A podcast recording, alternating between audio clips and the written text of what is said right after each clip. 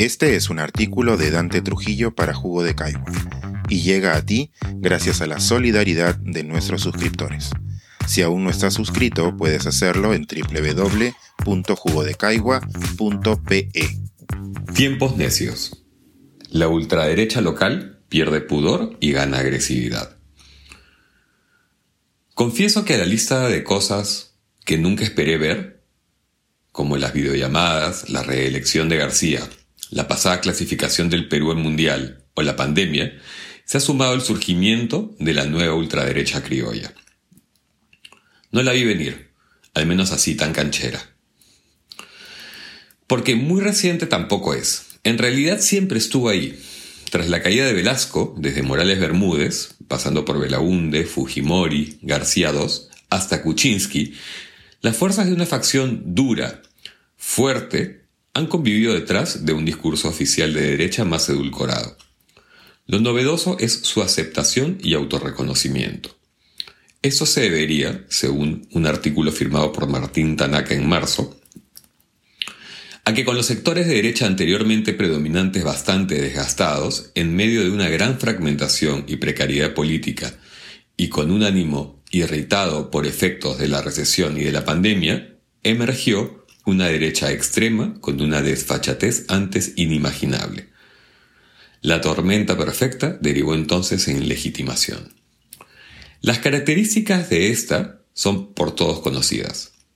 Su conservadurismo reaccionario, paranoias y estilo matón se vieron de alguna manera auspiciados por el ascenso de figuras y gobiernos emblemáticos en Europa y América. Así, Solidaridad Nacional sumó fanatismo religioso con toques fascistas y se convirtió en renovación popular. Mientras que el Fujimorismo reunió un langoy de políticos decadentes con sangre en el ojo, combinado con un sector de la población que se negaba a aceptar los resultados de la segunda vuelta.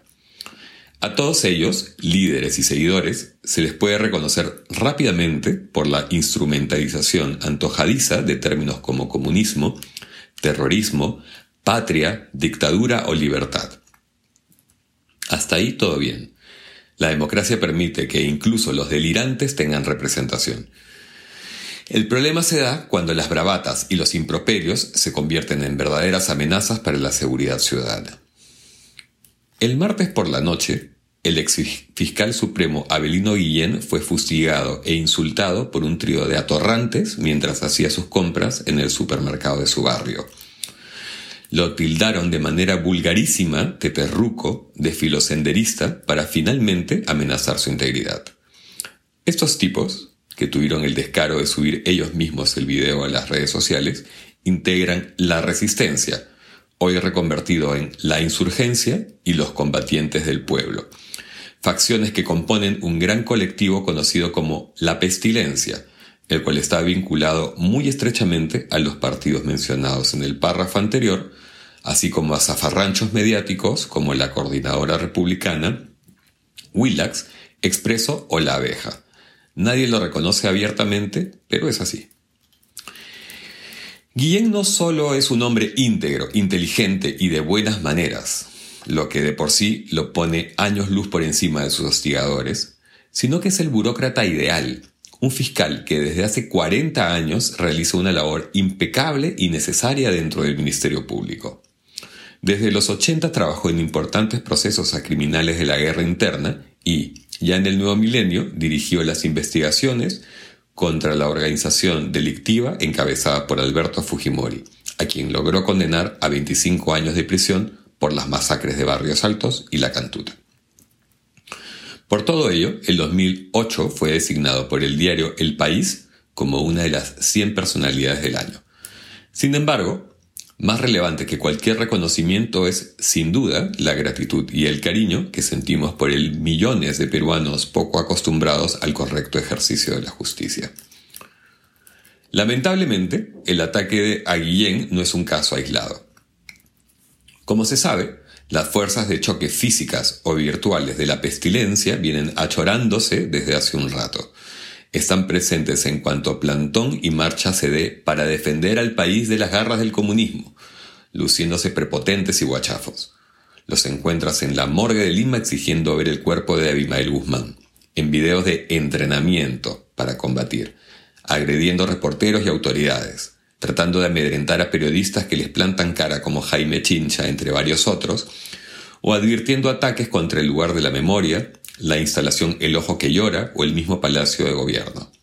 Dicen no reconocer al gobierno, lo que de inmediato los pone al margen de la ley. Tocaría investigar quién financia a estos papanatas con maneras de bullies de salón de clase.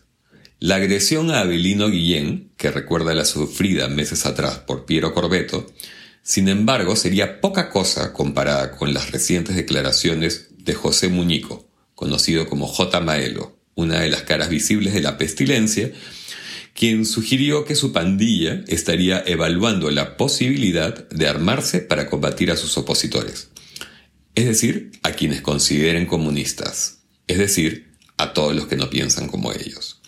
Lo último que necesitamos en estos tiempos tan crispados como los actuales es la aparición de grupos paramilitares. Es ilegal y sumamente peligroso, por lo cual el Ministerio Público, la misma institución que encabezó el valiente Guillén, debería de inmediato, con inteligencia preventiva y el uso de la ley. No podemos sentarnos a esperar que los monos alcancen las metralletas. El Ejecutivo, acaso por ese propio rabo de paja con la cara de Bellido, Maraví, Bermejo o Cerrón, no muestra hasta ahora firmeza al respecto. Mientras, a diario truenan las alarmas.